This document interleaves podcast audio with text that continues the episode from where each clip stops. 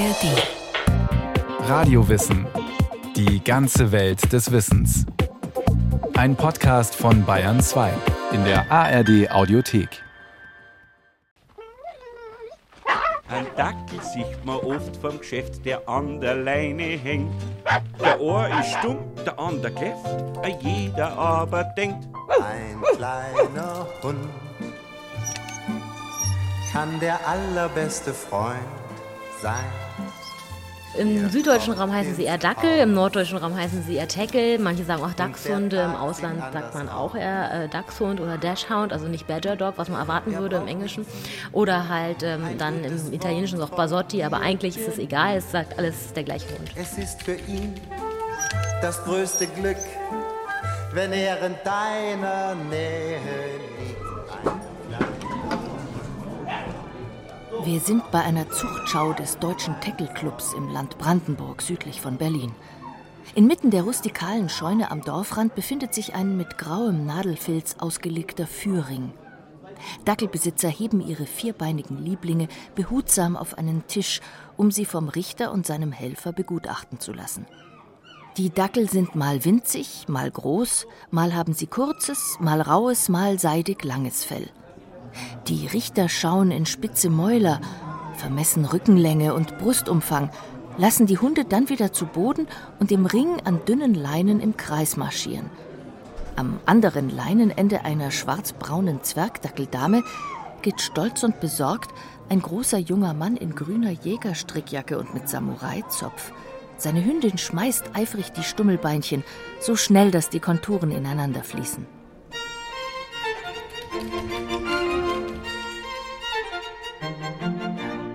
Die Bewegung des Hundes sieht aus wie auf dem berühmten Ölgemälde des italienischen Futuristen Giacomo Balla.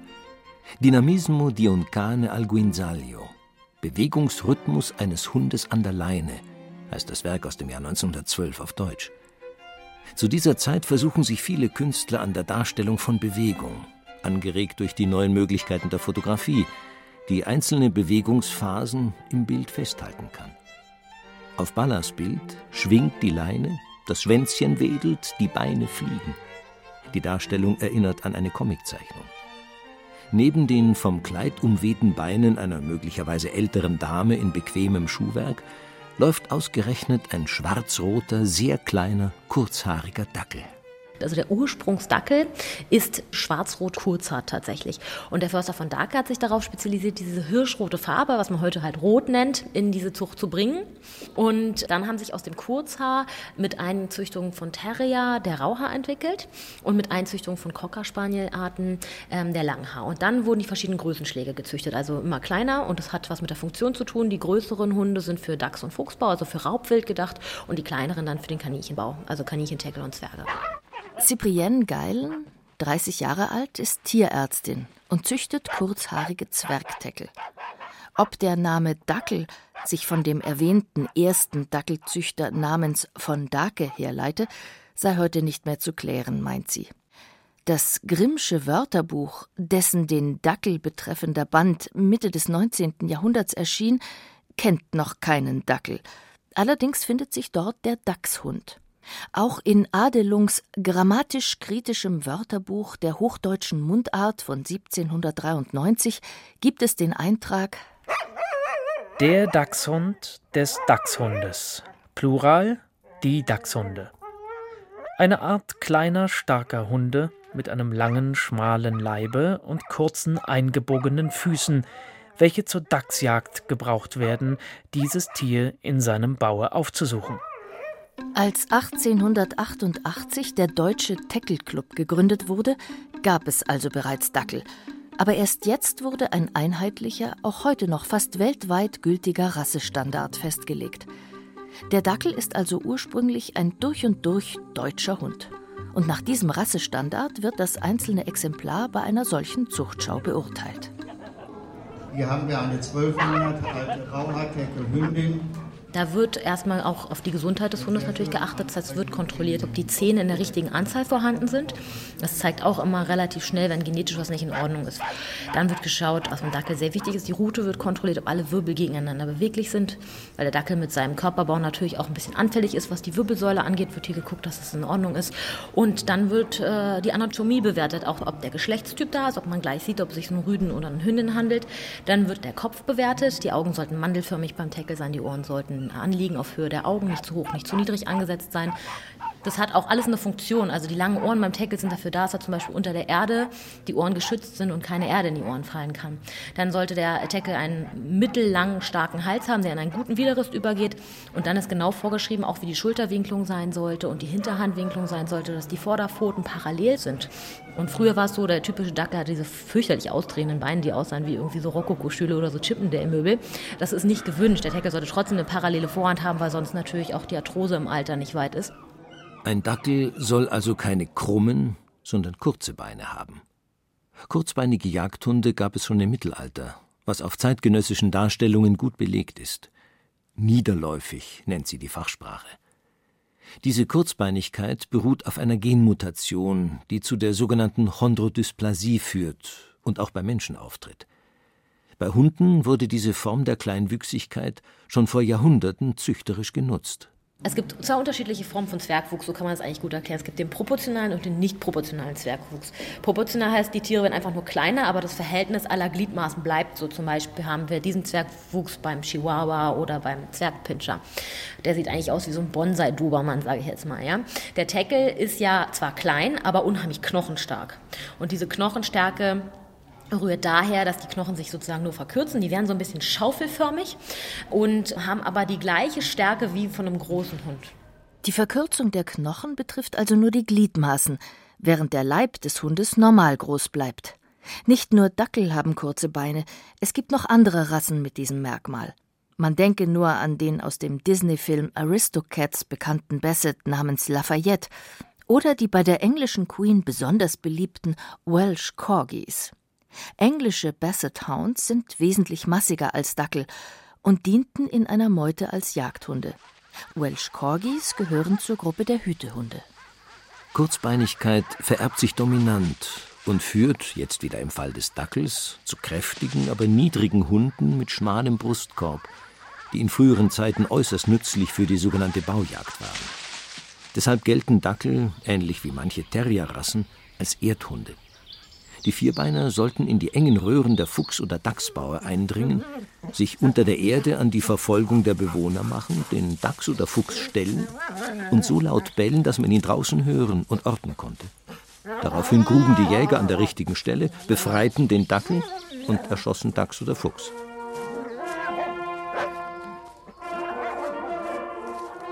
Die Jagdliteratur des 19. Jahrhunderts geizt nicht mit der Beschreibung heroischer Szenen bei der Konfrontation eines Dackels mit einem Dachs.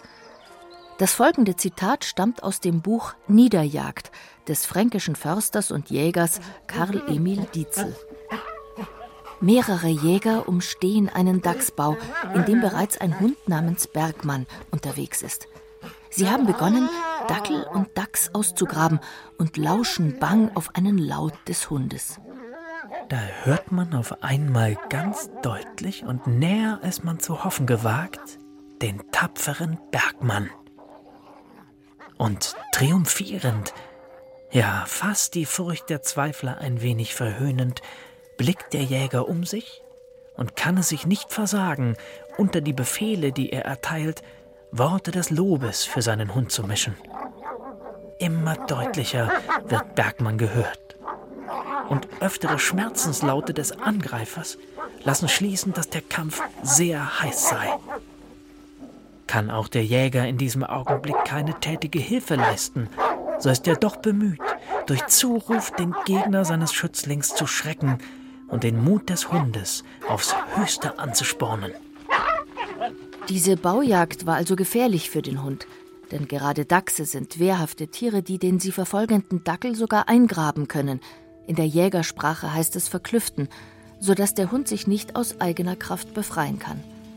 Ein Dackel muss im Dachsbau sehr selbstständig handeln und Entscheidungen treffen.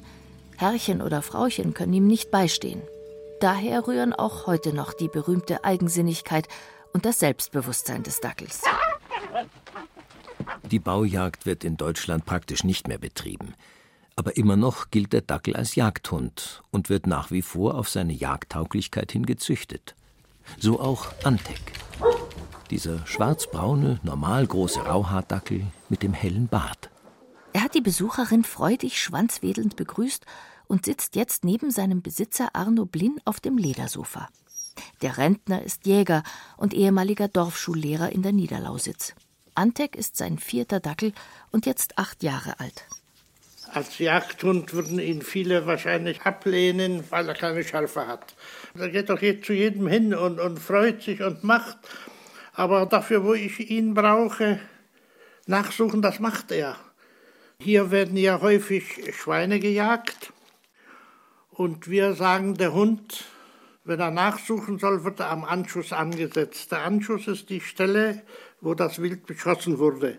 Und im Normalfall ist dann auch irgendwas zu sehen, entweder ein paar Schweiß, also Blutspritzer oder Haare von der Decke oder von der Schwarte bei Schweinen. Und dann findet er mit seiner Nase raus, wo das kranke Stück hin ist, das kriegt er mit und der findet das auch und hat es auch gefunden. Er bellt nur am, er gibt nur laut am lebenden Stück, am Toten nicht, aber ich lasse ihn suchen und dann rufe ich ihn zurück. Und wenn er zurückkommt, mache ich ihn an die Leine und dann führt er uns hin. Antek hat nie einen Dachs- oder Fuchsbau von innen gesehen. Dafür fehlt ihm die Schärfe, sagt Herr Blin. Sprich, Antek ist kein Angreifer und legt keinen Wert auf gefährliche Zweikämpfe. Aber er hat eine sehr gute Spürnase.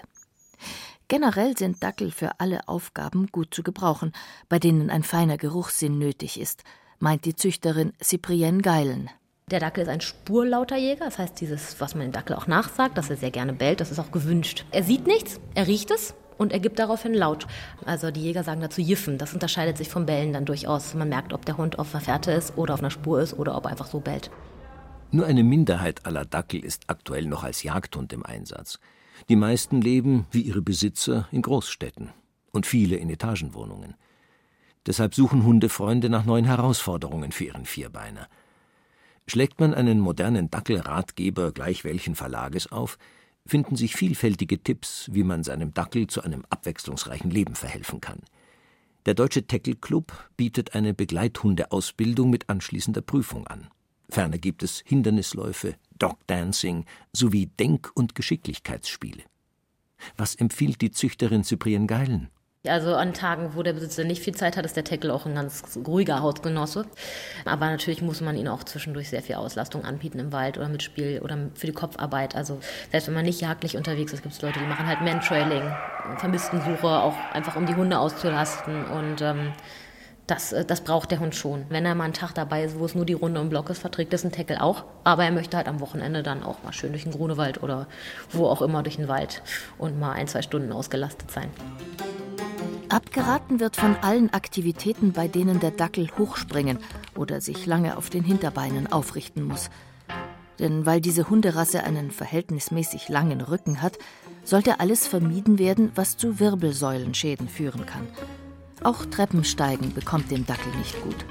Deshalb sollte man ihn besser tragen, auf dem Arm oder in einer Tasche. Und auch zu dick sollte er nicht werden.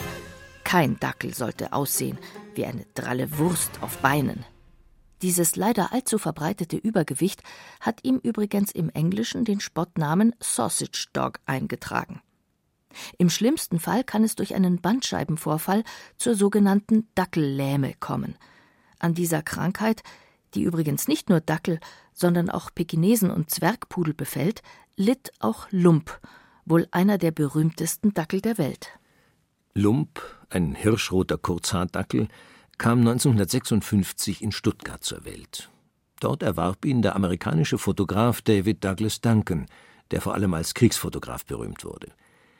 Lump sollte seiner afghanen Hündin Gesellschaft leisten, aber die beiden vertrugen sich ganz und gar nicht. Ein Jahr später nahm Duncan den Dackel mit auf Besuch zu seinem Freund Pablo Picasso nach Südfrankreich. Der Maler lebte in dem verwunschenen Landsitz La Californie mit seiner Frau Jacqueline, einer Ziege, einem Boxerhund und mehreren Vögeln. Bei Lumps Ankunft dort geschah etwas Erstaunliches. Auf der Stelle entschied der Hund, so beschreibt es jedenfalls Duncan in seinem Buch Picasso und Lump, dass er bei Picasso einziehen wollte. Und der Maler verliebte sich in den kurzbeinigen, lustigen Dackel. David Douglas Duncan hat das Zusammenleben der beiden auf vielen Fotos dokumentiert. Lump saß auf Picassos Schoß, leckte seinen Teller ab, warf ihm ein Steinchen vor die Füße und animierte ihn zum Spiel, sah ihm stundenlang beim Malen zu. Und Picasso verewigte den Dackel auf Zeichnungen und Gemälden. Sechs Jahre lang lebte Lump in dem geheimnisvollen und chaotischen Haushalt, liebte Jacqueline, verehrte Picasso, durchstreifte jeden Winkel von La Californie und habe, so schreibt Duncan, nie das Wort Nein gehört. Lump war offenbar die Freundlichkeit auf vier Beinen. Von seiner Erziehung ist bei Duncan nicht die Rede. Möglicherweise hat sie einfach nicht stattgefunden. Arno Blinz Antek hingegen ist wohlerzogen und lässt sich genüsslich von den Besuchern kraulen. Als Dorfschullehrer, der neben der Schule lebte, brauchte Herr Blinn einen menschenfreundlichen Hund. Man solle die Dackel nur ihr Leben lang gut behandeln, meint er. Man muss mit den Hunden Geduld haben. Man muss im Laufe der Jahre auch so einen gewissen Hundeverstand entwickeln. Ein Problem bei den Hunden ist unbedingt, dass sich Mensch und Hund nicht verstehen. Und wenn dann der Zweibeiner ungeduldig wird und den Hund anbrillt oder ihn gar bestraft, dann wird der Hund kopfscheu und weiß nicht, was er machen soll. Picassos Lump jedenfalls war alles andere als scheu. Wann der Kontakt zwischen Herr und Hund abriss, ist nicht überliefert. Der Hund starb im Frühjahr 1973, zehn Tage vor Picasso. Allerdings lebten die beiden damals schon lange nicht mehr unter einem Dach. David Duncan hatte den Dackel bei einem späteren Besuch vermisst und die Antwort erhalten, er befinde sich zurzeit in der Obhut eines Tierarztes. Lump sei erkrankt, er könne seine Hinterbeine nicht mehr bewegen. Der französische Tierarzt hatte ihn aufgegeben. Irreversible Lähmung lautete die niederschmetternde Diagnose. Der Fotograf wollte sich damit nicht abfinden und brachte Lump zu einem Spezialisten in Stuttgart, der den Dackel rettete. Fortan sei er zwar gelaufen wie ein betrunkener Matrose, berichtet Duncan, habe sich aber noch zehn weitere Jahre seines Lebens gefreut und starb mit 17 Jahren. Dackel können sehr alt werden. Lump ist nicht der einzige Dackel, der mit einer Berühmtheit unter einem Dach lebte und lebt. Die Liste ist lang, angefangen mit Napoleon Bonaparte, der gleich mehrere dieser Hunde besaß, mit denen er auf verschiedenen Gemälden verewigt wurde. Napoleon ist in Frankreich ein sehr beliebter Dackelname. Dort heißt die Rasse übrigens Tekel. Auch Kaiser Wilhelm, Andy Warhol und John Wayne waren Dackelnarren. Heute schmückt sich die Sängerin Adele mit einem hirschroten, kurzhaarigen Dachshund. Besonders populär sind Dackel in Japan. Dort schätzt man vor allem die Langhaarigen. Zur Fußballweltmeisterschaft 2006 war es einigen deutschen Zeitungen eine Meldung wert, dass der Langhaardackel Erwin Rommel, Maskottchen der japanischen Nationalelf, keinen Zutritt zu den Spielen hatte. Allerdings nicht wegen seines bizarren Namens, sondern wegen eines allgemeinen Tierverbots in den Stadien. Schon bei den Olympischen Sommerspielen in München 1972 gab es ein, allerdings nicht lebendiges, Dackelmaskottchen namens Waldi. Als hellgrün, gelb und rosa gestreiftes Stofftier war er das erste offizielle olympische Merchandising-Produkt. Auf der Website des Olympischen Komitees wird dazu angemerkt, man habe ihn ausgewählt, weil es sich dabei um einen besonders bayerischen und bodenständigen Hund handle. Zur selben Zeit nickten in bundesdeutschen Autos zigtausende Wackeldackel mit den Köpfen, vorzugsweise auf der Hutablage eines Ford Taunus, neben einer in Zylinderform bunt umhäkelten Toilettenpapierrolle. 2007 wurde über das Aussterben der Dackel orakelt, weil immer weniger Welpen geboren wurden. Davon kann heute keine Rede mehr sein. Im Berliner Szenebezirk Neukölln gibt es sogar eine Teckelbar. Der Dackel ist, wie andere Hunderassen auch, der Mode unterworfen. War in den 70er Jahren eher der Langhaardackel beliebt, so erlebt heute der Kurzhaardackel ein Comeback. Züchterin Cyprienne Geilen sieht das mit gemischten Gefühlen. Sein Image als alte Damen- und Jägerhund allerdings sei der Dackel endgültig losgeworden. Wenn man ein bisschen auf Ausstellungen geht, das sind dann oft auch so ein bisschen Schickimicki-Leute, da gibt es auch viele homosexuelle Paare, die äh, Hunde züchten. Und dann gibt es den typischen Jäger, der gerne sich zum Schnitzelessen verabredet und danach eine Runde durch den Wald dreht mit seinem Hund. Da gibt es ganz junge Leute, da gibt es ganz alte Leute, die seit 100 Jahren Dackel haben und irgendwie schon den zehnten und immer noch dranhängen und wahrscheinlich auch das weitergegeben haben in ihrer Familie. Also da gibt es ganz unterschiedliche Leute. Also mein Bruder läuft mit seinem Dackel durch den Moabit und trägt äh, den typischen Urban Samurai Haarschnitt. Es gibt also wirklich nichts, was es nicht gibt. Tatsächlich hat ein Dackel ein praktisches Format. Man kann ihn auf dem Arm tragen und, wie Cyprien Geilens Bruder, in einer Tasche durch die Großstadt transportieren. Oder man steckt ihn in einen warm gefütterten Dackelsack, am besten sogar mit anderen Artgenossen. So halten es auch die Jäger, wenn sie ihren kleinen Begleitern im Wald eine Pause gönnen wollen. Im Dackelsack fühlt der Dackel sich wohl, denn er wurde ja ursprünglich als Erdhund für die Baujagd gezüchtet. Also hat er keine Angst vor der Dunkelheit.